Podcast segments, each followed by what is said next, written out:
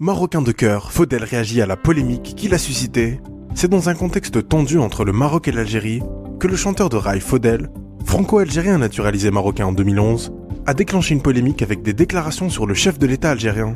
En effet, à la question d'une journaliste sur ce qu'il dirait à Abdelmajid Tebboune, Faudel Viens boire un verre de thé au Maroc.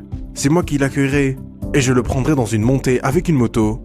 Cette réponse n'a pas été du goût d'une partie des fans algériens du chanteur. Ces derniers se sont pris à Faudel en le qualifiant de traître. En tout cas, cette polémique a pris des proportions telles que le chanteur s'est exprimé.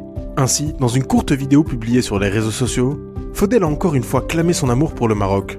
Je suis d'origine algérienne, né en France, et marocain de cœur. Je suis un citoyen du monde. J'aime le Maroc, que vous le vouliez ou pas. J'ai une femme et des enfants marocains, que vous le vouliez ou pas. Je respecte tout le monde. Je n'ai pas du tout insulté le président algérien, a-t-il déclaré.